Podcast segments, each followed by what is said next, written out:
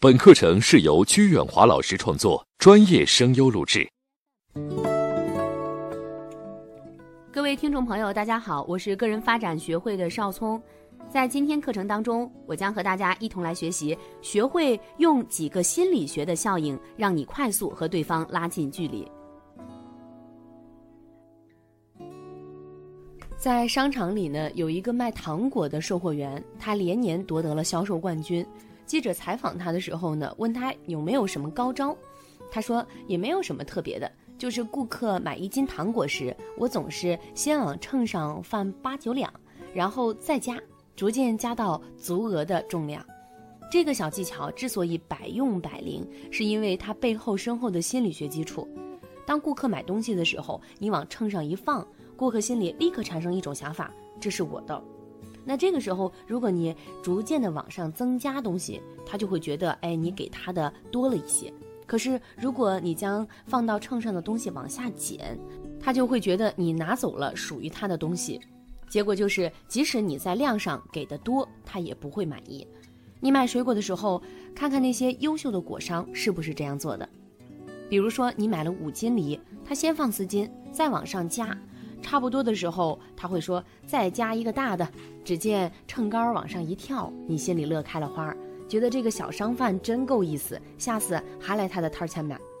只有不聪明的商贩才会从秤上拿东西下来，那会得罪人的。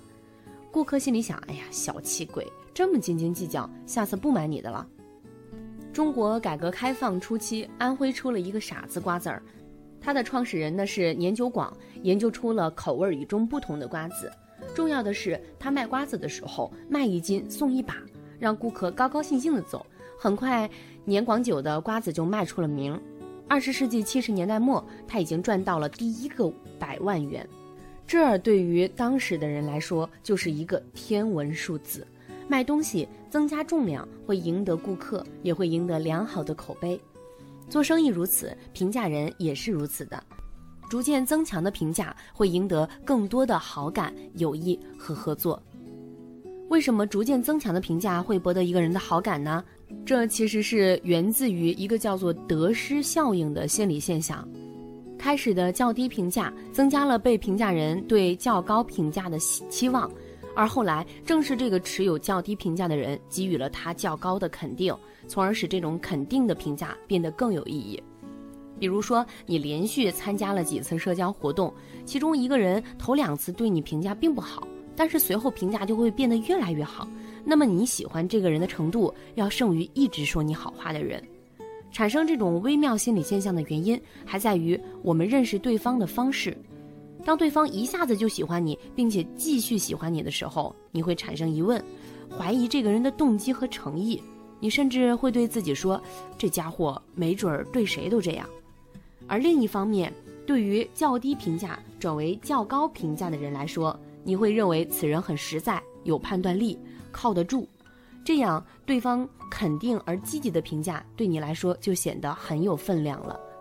开始，我觉得你这个人有些清高。时间长了，我发现你其实是挺随和、挺实在的一个人。我喜欢你这样的人，真实。这样的表述呢，会让你倍感欣慰。我们喜欢那些对我们的喜欢程度不断做加法的人，却不喜欢不断做减法的人。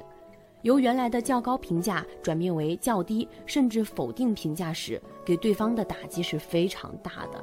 生活当中，由深爱转化为仇恨的例子屡见不鲜。比如我们刚开始交往的时候，我觉得你这个人还不错。时间长了，你的狐狸尾巴终于露出来了，你可真自私。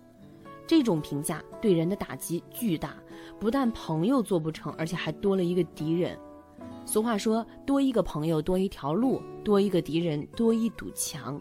我们谁也不想在自己的人生路上多几堵墙，那就不要给人以逐渐降低的这种评价。我们再来看这个观点，叫评价能上不能下。评价一位管理者时，可以这样说：原来我只知道你是一位优秀的领导者，没想到你对技术还这么在行。原来只知道他懂得管理，现在嗯，你夸他既懂管理也懂技术，评价逐渐增高。评价老师讲课，你这样说：我第一次听你讲课，觉得有些抽象。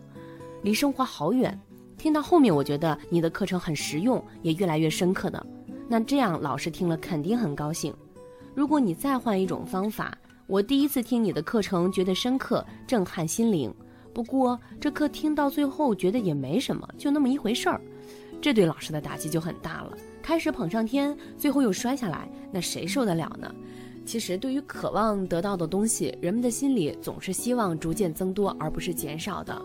我们常听说，人在官场或者是职场上是易上不易下，升职情绪高涨，降职则情绪低落。由俭入奢易，由奢入俭难。我们在对待物质的追求上也是上易下难。我们对待工资和奖金的态度同样也是涨了就高兴，降了反而会心里非常的失落。我们对赞美的需求也是能上不能下，评价逐渐增强，让人愉快。评价逐渐减弱是令人伤心的，一些爱得死去活来的情侣，最后分手时变成了一对怨偶，多数是因为降低评价而惹的祸。比如这样说：“我原来以为你挺有出息的，没想到你是这样一个窝囊废。”离婚，分手的同时还严重的伤害了对方的自尊心。其实，即使两个人的缘分已尽，分手时也应该给对方一个较高的评价。那么双方都会珍藏这一段美好的回忆，请记住，如果你要赢得一个人的好感，就逐渐增加你对他的评价吧。再来看看在朋友聚会时一些沟通的小技巧。大学毕业十几年之后，同学聚会，当年意气风发的帅小伙难免中年发福，那当年这些青春靓丽的女生呢，也很难抵得岁月的侵蚀。这个时候，你的话题要注意避免负面评价。别哪壶不开提哪壶，咱们班当年玉树临风的王子怎么变成肥王啦？哎呀，我们班的班花凋谢了。这样的评价让人家怎么能够吃得下饭？你应该从另一个角度来看，哎，他是不是更成熟、更稳重了？他是不是更有气质、更有韵味了？逐渐增强的评价能给聚会带来愉快的气氛。一九九九年的一天。我与原来工作的同事聚会，他们问我最近在做什么，我说培训。他们问培训什么呢？我说口才、心理、人际关系。他们再问说人际关系有什么可讲的？我说许多人在众人面前不知道说什么好，甚至对别人的感觉也不能准确的表达出来。我在课堂上还教学生们如何发现自己的优点，并且用恰当的语言表达出来。哎，那你夸一夸我们赵总。大家异口同声的要求我来一个现场示范，眼睛看着我和女经理赵总，我说：“这个世界上女经理本来就少，依靠知识和才能而发达的有文化的女经理就更少了。既有文化又漂亮，这样的女经理那是少之又少，而赵总就属于这儿少之又少的。”大家听了之后连连称赞。赞美的时候呢，常常会遇到对方非常的谦虚，客气一番。那这个时候应该进一步增强你对他的评价。如果人家一旦谦虚了，你便没有下文，那就等于你默认了对方谦虚的内容。要知道，谦虚并不是对方的本意，他表面谦虚，但内心深处却在盼望着你再次肯定。所以一定要进一步评价，才能满足他的内心深处的渴望。我们来看这样的一则小故事：一个机关女职员见到了一位女企业家。他说：“李经理，你还是这么漂亮、年轻。”女经理就谦虚说：“哎呀，不行了，老了，身体都发胖了。”女职员接着说：“你稍微胖点儿，显得更丰满、更有魅力，也更有女人味儿。”进一步说到了气质和人格的魅力。当对方将自己的旅游的照片递给你的时候，你说：“哎呀，照的真漂亮。”对方肯定客气说：“主要是景色好，衬托的人也好看。”你要说不，只有底子好才能照得好，让我照绝对照不出这种效果。与自己做对比，强化对方的美丽。你要称赞对方穿的真漂亮，他肯定说：“哎呀，我穿什么都漂亮。”你心想，还有这样不客气的人，顺杆儿往上爬。可他是你重要的客户，虽然自信的有点过头了，但是人家身材也确实是好。于是你就接着说：“是啊。”我觉得也是，你怎么把身材保持的这么好？什么衣服都像为你定做似的，给我传点儿秘招呗。顺势转到夸到他的身材好。学员参加保健品推介会，夸其中一个代表说：“你介绍的真好，真专业。”没想到那位代表却说：“我不是搞这个专业的。”那学员说：“那更难得了，你不是这个专业的，还能把原理讲得这么清楚，真是了不起。”最后，那个代表悄悄地告诉他说：“这种增强记忆力的补品其实没什么作用，但也没什么副作用。”他说了实话。对方客气时，你要用具体化的表述来强调你的真诚；如果是领导谦虚或者是客气，那么你更需要谨慎对待了。